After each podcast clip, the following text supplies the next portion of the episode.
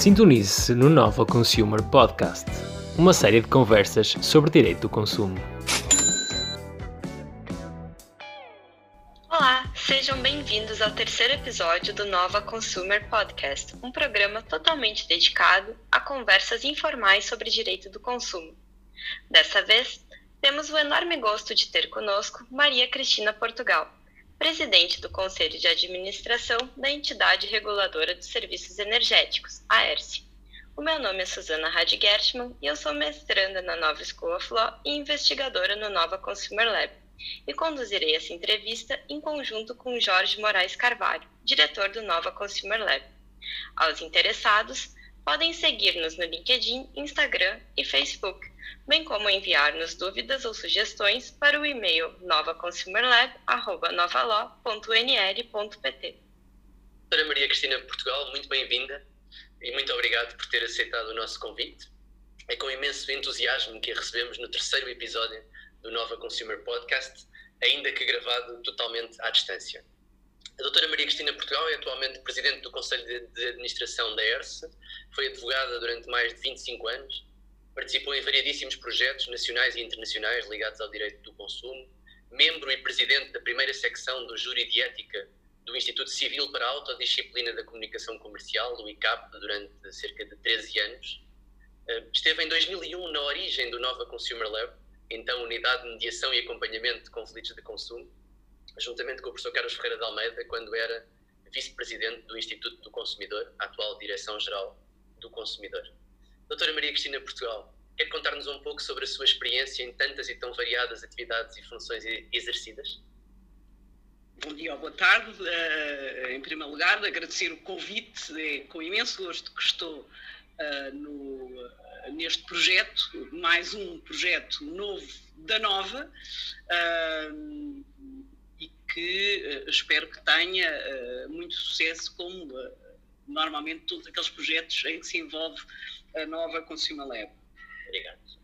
De facto, ao longo de variadíssimos anos, acabei por, ou mais anos até do que gostaria de confessar uh, que tenho, uh,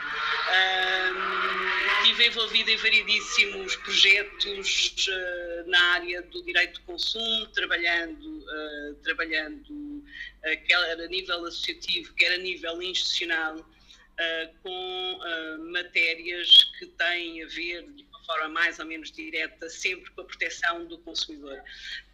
Não enquanto atividade uh, da advocacia propriamente, mas mais como atividade cívica, porque é uma área que sempre tive um particular gosto em acompanhar, tem uma componente de proteção da, da parte mais frágil que me atrai uh, particularmente.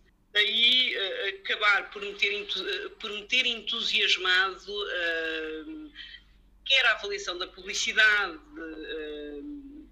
quer os projetos que existiu também do próprio código, do projeto Código Consumidor, com o qual também estive relacionada, quer os trabalhos do framework of, um, de, um, de um de normas eh, de normas europeias para uh, contratos de consumo um, e portanto as coisas vão-se construindo e depois na verdade acabo por conhecer as pessoas acaba por ser uma matéria uh, que me diz muito, que me entusiasma e é esse entusiasmo que me faz sempre mover um bocadinho uh, nesta área, às vezes com enfim, algum, algum sacrifício fins de semana. Uh, não, mas é de facto uma área que me entusiasma, ainda bem que o, o direito entusiasma. Né? Falou do, do, do anteprojeto de Código do Consumidor. Uh, Por que é que acha que não foi, não foi para a frente e tem pena que não tenha, que não tenha sido bem sucedido? Ah, tenho, tenho pena que não tenha sido bem sucedido.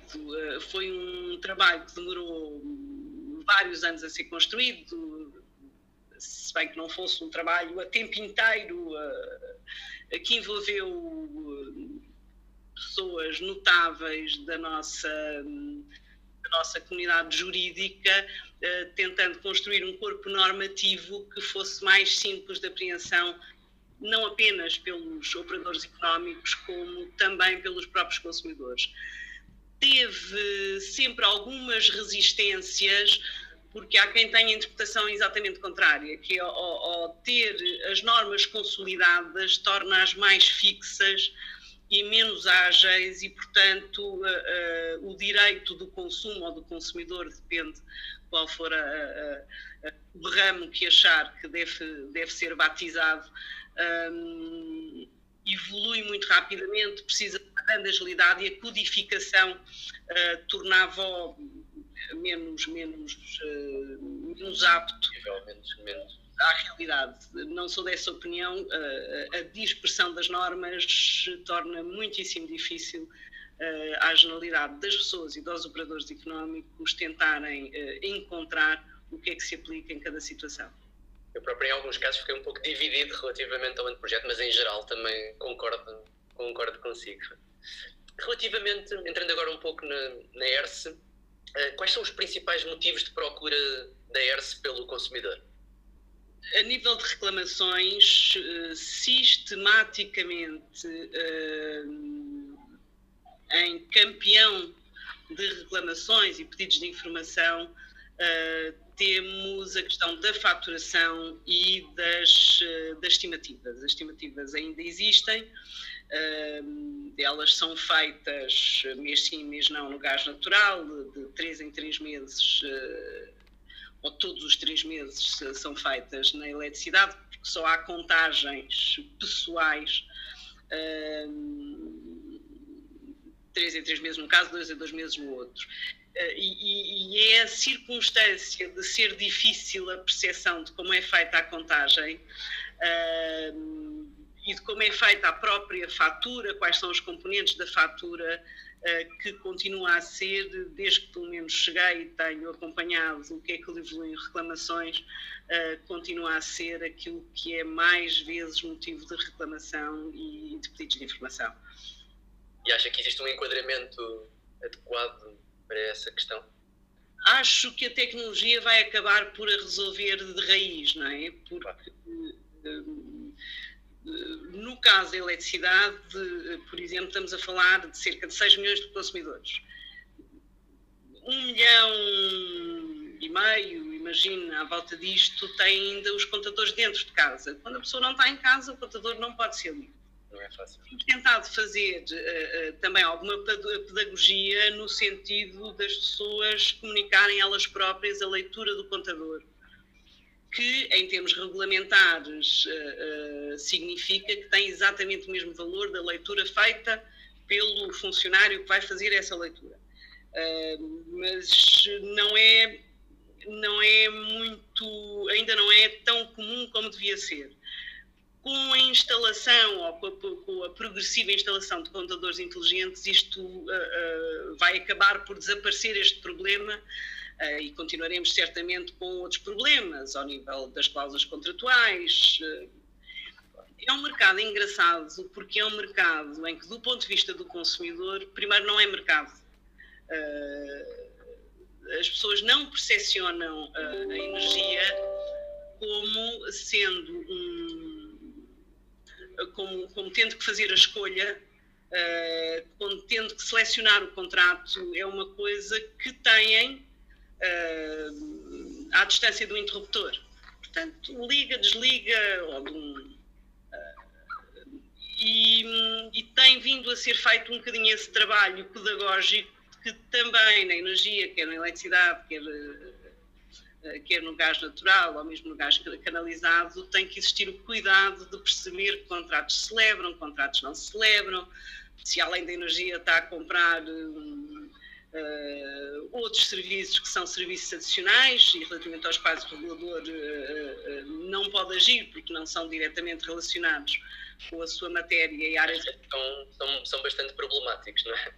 E às vezes são bastante. Para o consumidor como a Nova bem sabe, eh, eh, porque eh, auxiliou nesse trabalho, nós ano passado emitimos uma recomendação longa sobre os contratos que foram todos analisados do contrato 1 ao contrato bom, 350, por parte, por parte uh, da nova e acabámos por emitir uma recomendação por termos encontrado uma série de cláusulas que podiam ser mais favoráveis ao consumidor do que aquilo que era disposto. Mas, de novo, combatemos com uh, uh, um problema de literacia, quase que uma recusa psicológica em pensar que isto é um contrato que se tem que se lembrar e que se tem que, que, se tem que escolher Exato, compreendo também essa, essa questão. Eu próprio tenho, muitas vezes tenho, uh, existe uma tendência provavelmente de parte do, do consumidor, no qual me revejo na não mudança e não, e não, e não sentir que temos aqui que temos aqui um, um mercado, por isso é muito interessante que refira essa questão também para as pessoas que nos, que nos estão aqui a ouvir. No atual momento é difícil não falarmos sobre, sobre a pandemia e sobre esta crise que estamos todos a a, vi, a, vi, a viver, pergunto-lhe se tem sido um grande desafio para, para a ERSE também. Tem, e nós, e nós agimos com muita rapidez. Mesmo antes da declaração do primeiro estado de emergência, emitimos regras uh, uh, naquilo que nos pareceu uh, absolutamente essencial de imediato atuar, que foi, na prática, proibir uh, o operador da rede de distribuição, que é o dono dos contadores e quem faz, uh, quem faz uh, as interrupções a pedido dos comercializadores, de, durante o tempo da pandemia não procede a interrupções, alargámos o prazo para que os consumidores pudessem pagar em prestações até pela circunstância das pessoas não poderem sair de casa e, portanto, há muita gente que ainda hoje faz o pagamento uh, por multibanco, uh, não faz por transferência bancária. Uh, e, de novo, aí também recomendar às pessoas que fizessem as suas contagens, porque uma das coisas que também recomendámos é que, além de não haver interrupções durante esse período e do alargamento das, da possibilidade de fazer o pagamento em prestações, uh, também não fossem feitas intervenções uh, dentro das casas das pessoas e aí incluindo a comunicação, as leituras que eram feitas pelos contadores e, portanto, não foram, não foram feitas. É um desafio grande porque, como o sistema elétrico é um sistema, e, o gás natural é um sistema em cadeia, Uh, que é uma percepção também que as pessoas não têm muito, não é? Eu tenho, ah, alguém produz, alguém transporta, alguém distribui e alguém comercializa, vende ao consumidor. E, e a relação do consumidor é normalmente com o último elo da cadeia. Eu quando digo que o último elo da cadeia tem que aceitar prestações eh, em todas as situações por parte do consumidor. Bom, o facto é que a fatura inclui uma parte que tem a ver com o custo que está todo a montante, e portanto eu tenho que ter regras também para montante. Portanto, o comercializador também tem que eh, ter a possibilidade de ter em cadeia a, mesmo, eh, a mesma prestação ao pagamento ao distribuidor e o distribuidor a mesma prestação ao pagamento uh, no transporte. Portanto, o sistema uh, uh, funciona, mas é complexo e tem funcionado uh, muito bem, não houve interrupções uh, e, naturalmente, sempre atendendo àqueles que são os prioritários. Sem dúvida, é de enaltecer também o esforço feito, neste caso pela, pela ERS, neste, neste sentido. Uma das missões da ERS, mudando um pouco de tema, é a promoção da resolução extrajudicial de litígios. Tendo em conta também outras funções que, que desempenhou e também o seu papel na criação da, da UMAC, qual é a sua opinião sobre o atual modelo de resolução alternativa de litígios de consumo, nomeadamente esta questão do financiamento dos centros pelas entidades reguladoras. Bom, isso, a, eh, eh, a solução de financiamento do centro a par dos centros por parte das entidades reguladoras, a par da arbitragem e da adesão obrigatória, e, portanto, da arbitragem obrigatória por parte dos comercializadores, é uma solução legal. Parece-me que no caso dos, dos serviços públicos essenciais faz sentido esta uh, arbitragem uh, obrigatória, pese embora alguns deles sempre tenham tido, uh, tenham tido adesão voluntária aos centros de arbitragem, que eu recordo porque um, das primeiras, um dos meus primeiros empregos foi no Centro de Arbitragem de Conflitos de Consumo de Lisboa, quando era um projeto piloto. Uh, daí que, e recordo-me que um dos primeiros aderentes era precisamente o, o operador e o comercializador, na altura ainda incumbente uh, e monopolista uh, na situação. Uh, claro que, sendo um serviço essencial, deve ser, a arbitragem deve ser obrigatória para os operadores e isso facilita, facilita o, o, consumidor. Acho que é uma justiça que é mais próxima, uh, mais rápida, uh, a arbitragem, os centros de arbitragem servem o consumidor. A minha opinião é que servem muitos poucos consumidores. Primeiro, porque têm uma divulgação muitíssimo inferior àquela que uh, devem ter. Uh, e nós publicámos ainda recentemente, temos feito vídeos uh, informativos de consumidores e um deles, um dos primeiros, foi logo o da arbitragem e o facto de poderem recorrer aos centros de arbitragem. Conto que os reguladores, eh, e nisso naturalmente a ES estará eh, na primeira linha, também farão alguma publicitação da existência deste mecanismo como uma forma das pessoas resolverem os conflitos. Eh, mas precisamente porque explicava há pouco, tudo isto ser um sistema bastante longo, há conflitos, há muitos conflitos que não são cobertos pelos centros de arbitragem desde logo os pequenos negócios, Uh, desde logo uh, os conflitos que são uh, entre comercializador e distribuidor ou entre dois comercializadores. A cadeia é demasiado extensa e, sendo um, um serviço essencial, é um serviço essencial que tem utentes, não tem apenas consumidores e, sabem a, distinção entre ambos e os utentes não estão cobertos pela, pela arbitragem de conflitos de consumo, para além do resto da cadeia. Portanto, eu continuo a achar que, apesar de, existir um, de existir esse sistema e ser participado pelos, pelos reguladores, em função também do número de reclamações que têm, é fundamental que existam, uh, que existam sistemas que também resolvam as, as outras situações. Uma sapataria, uma, uma, um cabeleireiro não tem, relativamente a um serviço público essencial, uma atuação e um comportamento muito diferenciado daquele que é um comportamento do consumidor. E será que não faria sentido, em linha, aliás, com, com o que está a referir, e é uma pergunta apenas, um centro que abrangesse todos esses litígios, mas setorial no domínio da, da, da, da energia?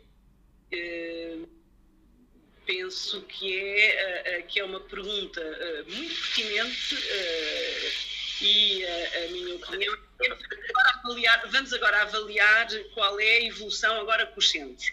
Certo. Mas a, a, a, parte, olhando para os números dos centros, é uma parte ínfima do número de reclamações que nós temos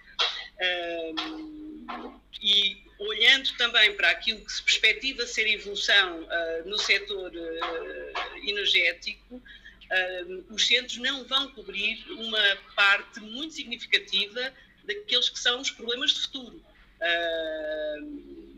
Com o autoconsumo a crescer, com os painéis nas casas das pessoas, um consumidor não é um consumidor e os centros são para consumidores. E, portanto, quando eu tenho um problema misto e eu transformo aquele que é meramente utente, que é meramente consumidor, também num produtor e num utilizador do sistema em metade do tempo, uh, eu não posso resolver meio problema, não é? Tem que se resolver o problema por inteiro. Uh, e a limitação dos centros aos consumidores, no sentido da Lei de Defesa do Consumidor, uh, deixa de fora o futuro e deixa de fora muito presente.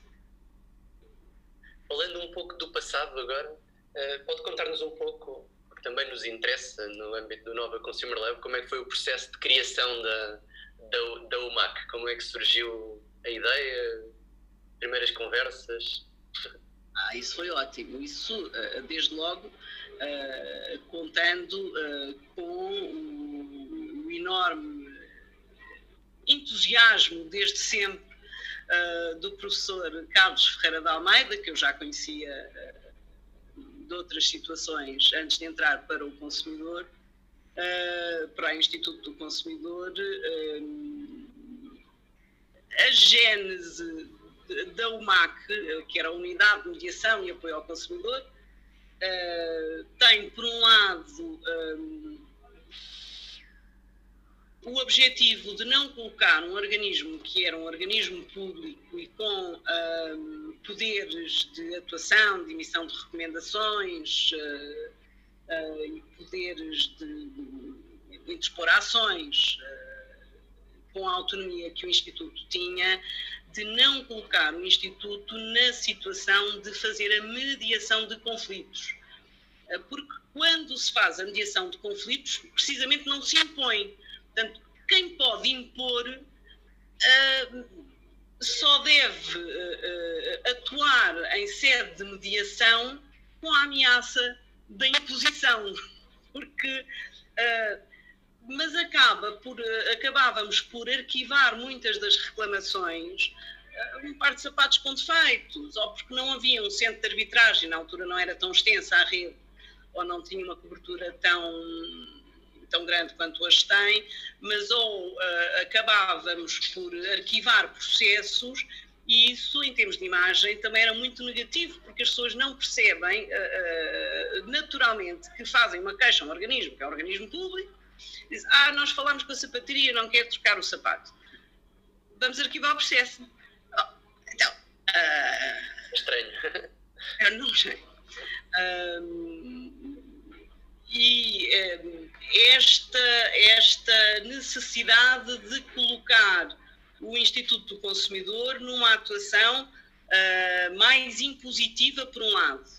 Uh, aconselhava a que evitássemos uh, esta nossa ação no âmbito da mediação dos conflitos e, por outro lado, também havia a vantagem em fazer uma análise jurídica mais sistematizada dos factos e das soluções uh, para poder também dar as orientações de como se resolvem alguns conflitos.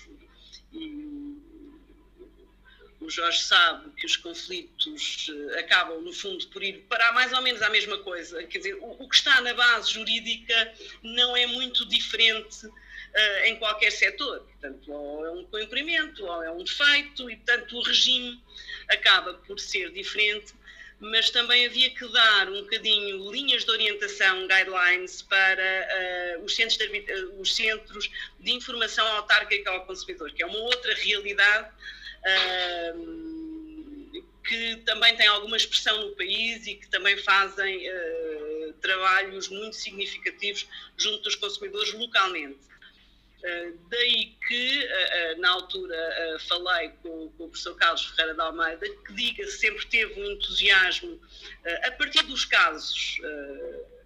Portanto, conheci-o quando fez um, um, até um livro precisamente no Centro de Arbitragem de Conflitos de Consumo, sobre os casos, a análise jurídica que ele fazia dos casos e das decisões uh, judiciais, e ele achou interessantíssimo e um trabalho interessantíssimo que podia ser feito porque há muito direito à volta de cada um dos conflitos.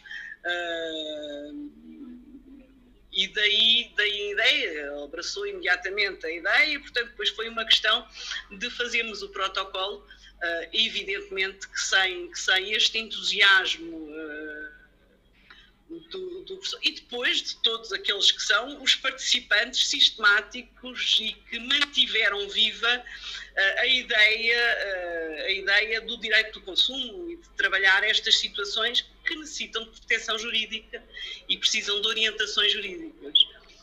Só posso agradecer, só, só, só posso agradecer todo o trabalho, além, além da importância que me parece que o, que o, que o projeto teve para, o, para os, os, os consumidores e, e, as, e, as, empresas e o direito do consumo em Portugal também mudou a, a, a minha vida, não é? Eu fiz parte dos, desse primeiro grupo de, de mediadores que começaram, que, que, que, começaram a trabalhar em 2001 uh, eh, na, na UMAC e não vou, nunca mais saí do, do direito do consumo. Portanto, só posso agradecer também o esforço e o empenho e o gosto com que, com que foi criado. Uh, uma última questão desta primeira, nesta primeira parte, um, mudando também novamente um pouco de, de, tema, a cidade de Lisboa foi eleita a Capital Verde Europeia 2020. Uh, certamente há um grande envolvimento da ERSE nas questões ambientais. Será que nos podia falar um pouco sobre a forma como as novas energias são entendidas pela ERSE e que papel é que pode ter o consumidor neste, neste domínio? A área da energia eh, criou aqui um, um conceito novo. Uh, e pronto, e vindo eu da área do consumidor e conhecendo relativamente bem a área do consumidor, uh, o mundo da energia fala no, nos prosumidores. Os prosumidores, eu sou do, eu sou do direito do consumidor, que é isso dos prosumidores. Um, é interessante perceber que um, uma área um, em que sempre teve um, uma participação a partir do montante até aos usantes, isto é, das grandes barragens e depois uh, até ao, ao, serviço ao consumidor, e que era nos anos 90 público em quase todos uh, os países dos Estados-membros, uh, de repente, por força da incorporação de camadas tecnológicas, se tornou uma área democrática ao contrário de que existia há 30 anos atrás, eh, a produção de energia, e a energia e a eletricidade em particular, o gás natural não se consegue produzir assim, mas a eletricidade eh, a partir das fontes renováveis, tipicamente o sol ou o vento, um, acaba por ser, um, por permitir a toda a gente uh, uh, tornar-se num produtor. Portanto, o sol, quando nasce, é para todos. Se eu produzo energia a partir do sol, pois então eu também sou um produtor, uh, sou um produtor de energia. É evidente que, do ponto de vista ambiental, há benefícios absolutamente inegáveis sobre a utilização dos sistemas, de, de, sistemas e fontes renováveis para a produção de energia. Uh, por outro lado, temos a energia como um bem essencial e absolutamente fundamental para a vida das pessoas e cada vez uh, mais fundamental. As comunicações não funcionam se não tiver energia. Uh, bom, com certeza não liga um motor para tirar a água, talvez a consiga de outro modo com uma nora, que ainda existe em alguns sítios Agora, o, o, o conceito e passar a ter uh, o consumidor como ele próprio produtor daquilo que é um bem essencial para si é uma revolução, uh, revolução mesmo uh, no mundo, no mundo da energia. e tendo passado 30 ou muito mais anos, não é? Uh, a tentar construir um sistema em que toda a gente tivesse acesso à energia. Uh, e nós temos, no caso da eletricidade, coberta toda a população. Eu, para assegurar primeiro o acesso, uh, eu fui criando, e o acesso a partir destas fontes únicas e monopolistas, eu fui criando toda uma rede que permitiu primeiro assegurar o acesso. Uh, e uh, a sustentabilidade e esta nova, esta nova perspectiva, o que vem fazer é desvalorizar este mecanismo central de produção e de entrega para dizer a cada um de nós que pode fazer isto diretamente sem utilizar, sem utilizar tudo aquilo que foi montado nos últimos 30 anos. Isto traz enormes desafios do ponto de vista regulatório, porque, eh, porque há custos em todas estas redes e por uma outra circunstância, que o sol eh, nasce para todos, mas eh, põe-se lá mais para o fim do dia e à noite não existe. E, o, e, um dos setores, e estes setores de energias renováveis têm uma característica que é a intermitência. Quando não há vento, não há vento, e quando não há sol, não há sol, e quando há muito vento, produz-se muita energia, e há muito sol, produz-se mais energia. mas eu quero sempre ter luz quando chegar a casa e, e, e ligar o botão. Uh, portanto, a lógica com que eu tenho que construir o, o futuro é ter que ter sistemas de backup para assegurar que todos, a todo o tempo e em qualquer lugar, tenham acesso à energia e acesso à eletricidade quando precisarem dela. Portanto, estamos num, num movimento de transição, uh, naturalmente, para um sistema mais sustentável, mas que também implica um, uma transição de todos os conceitos e a forma como se organiza o setor uh, energético que é uh, muitíssimo uh, desafiante. porque eu não vejo os consumidores, de uma maneira geral, optarem só ligar a luz quando têm sol, que é normalmente até quando é menos precisa. Doutora Maria Cristina Portugal, muito obrigada por essa generosa partilha. E agora, talvez passássemos para a segunda parte do nosso programa, um momento de particular dificuldade para os juristas, uma vez que envolve uma série de questões que exigem resposta rápida sobre si próprios. Aqui vamos nós. Direito ao silêncio. Uma rubrica com questões de especial complexidade. Qual é o seu artigo preferido do Código Civil? O artigo 405 é a liberdade contratual pela liberdade, dentro dos limites da lei, das partes poderem fixar o conteúdo, contratar ou não contratar, escolher vários contratos.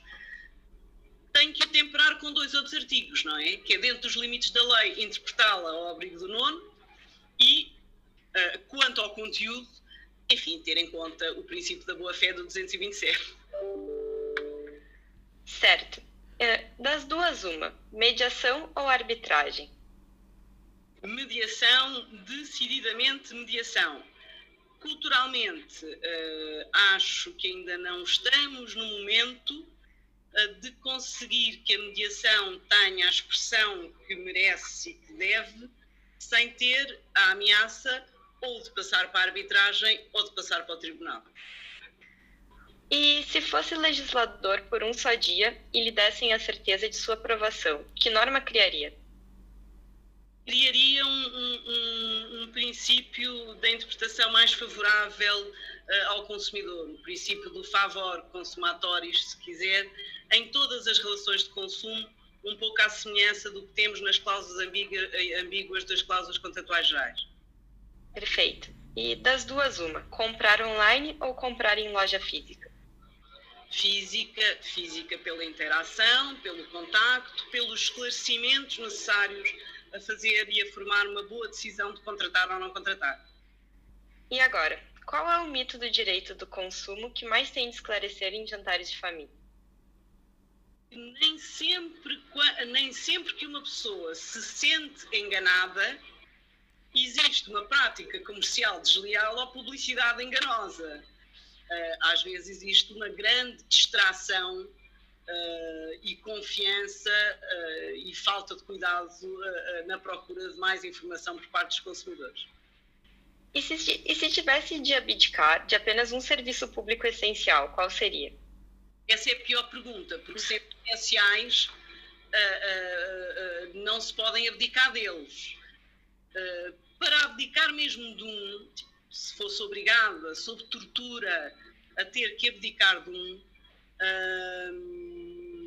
diria uh, que pelo, pelo seu caráter mais residual, isto é, abranger uma população uh, menor e pela sua fungibilidade, uh, o gás de petróleo liquefeito canalizado, chamado gás de, de cidade ou gás canalizado, tem menor expressão e é fungível, mas sob tortura.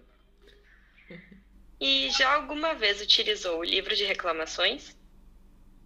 Moderadamente, eh, desde o tempo em que era preciso chamar o gerente ou a polícia para que fosse entregue o livro de reclamações eh, quando se queria reclamar. Eh, sim, o regime, o regime do livro de reclamações online facilitou muito enfim, esta interação agressiva para a obtenção, em alguns casos, de livro de reclamações, Uh, dificultou, por outro lado, o, o tratamento das reclamações uh, por quem as recebe, uh, porque é tudo codificado como reclamação, mesmo os pedidos de informação, até, até que horas estão abertos, onde é que posso reclamar, e não evita alguns comportamentos obsessivos através do computador de reclamações sucessivas por parte de algumas pessoas mais uh, irritadas. E por fim, que personalidade gostaria de ouvir num dos próximos episódios do Nova Consumer Podcast? Uh, sem dúvida, o professor Carlos Ferreira da Almeida, por uh, ter sido pioneiro no direito do consumo ou do consumidor, uh, pelo seu envolvimento permanente ou associativo ou académico, pela, pela escola que deixa, pela sua, pelo seu entusiasmo e, enfim, até por antecipar um, um declínio no direito do consumidor que nenhum de nós uh, gostará uh, que tenha razão. Muito obrigada mais uma vez, doutora Maria Cristina Portugal, por essa tão especial participação. E assim chegamos ao fim do terceiro episódio do Nova Consumer Podcast. Muito obrigada a todos que continuam desse lado. E já sabem, podem enviar-nos as vossas questões para o e-mail novaconsumerlab.novaló.nl.pt e seguir-nos nas redes sociais com bastante conteúdo sobre direito do consumo. No próximo episódio, teremos conosco Paula Ribeiro Alves, que é doutoranda na Universidade Nova de Lisboa em matérias de Big Data, Inteligência Artificial, Direito e Privacidade, além de investigadora no Nova Consumer Lab. A não perder! Até lá!